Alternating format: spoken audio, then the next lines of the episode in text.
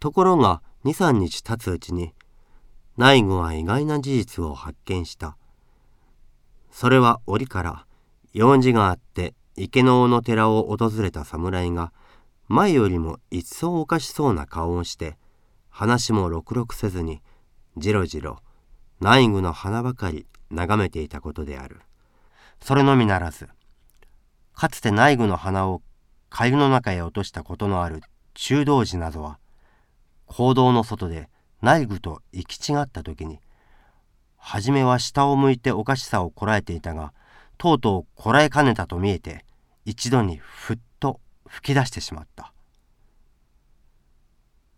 用を言いつかった下法師たちが面と向かっている間だけは慎んで聞いていても内具が後ろさえ向けばすぐにクスクス笑い出したのは一度や二度のことではない。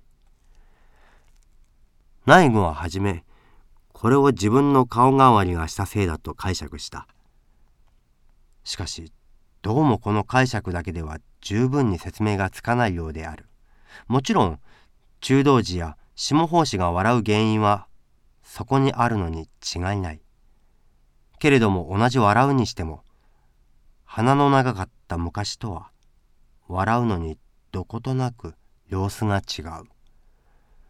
見慣れた長い鼻より見慣れない短い鼻の方が滑稽に見えるといえばそれまでである。がそこにはまだ何かあるらしい。前にはあのようにつけつけとは笑わなんだて。内具はずしかけた経文をやめてハゲ頭を傾けながら時々こうつぶやくことがあった。愛すべき内具はそういう時になると必ずぼんやりそばにかけた普賢の画像を眺めながら鼻の長かった四五日前のことを思い出して今は無下に卑しくなり下がれる人の栄えたる昔を忍ぶがごとく塞ぎ込んでしまうのである。内部には遺憾ながらこの問いに答えを与える妙がかけていた。人間の心には互いに矛盾した二つの感情がある。もちろん誰でも他人の不幸に同情しないものはない。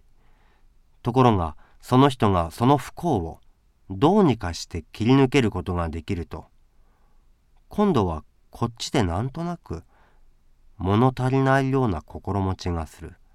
少し誇張して言えばもう一度その人を同じ不幸に陥れてみたいような気にさえなる。そうしていつの間にか消極的ではあるがある敵意をその人に対して抱くようなことになる。内具が理由を知らないながらもなんとなく不快に思ったのは池の尾の相続の態度にこの傍観者の利己主義をそれとなく感づいていたからに他ならない。そこで内具は日ごとに機嫌が悪くなった。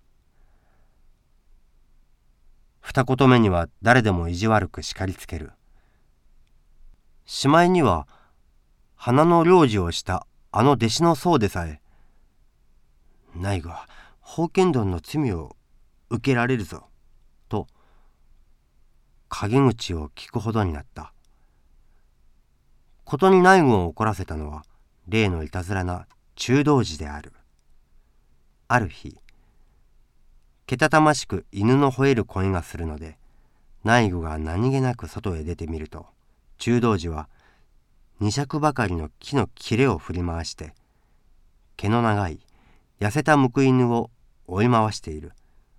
それもただ追い回しているのではない。鼻を打たれまい！それ鼻を打たれまい！と生やしながら追い回しているのである。内具は中道寺の手からその木の切れをひったくってしたたかその顔を打った。木の切れは以前の花もたげの木だったのである。内具は生地に鼻の短くなったのがかえって恨めしくなった。するとある夜のことである。日が暮れてから急に風が出たと見えて塔の風卓の鳴る音がうるさいほど枕に通ってきた。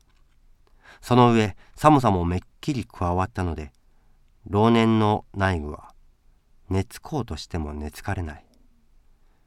そこで床の中でまじまじしているとふと鼻がいつになくむずがゆいのに気がついた。手を当ててみると少し水気が来たようにむくんでいる。どうやらそこだけ熱さえもあるらしい。無理に未熟をしたで病が起こったのかもしれぬ。内具は仏前に工芸を備えるようなうやうやしい手つきで鼻を押さえながらこうつぶやいた。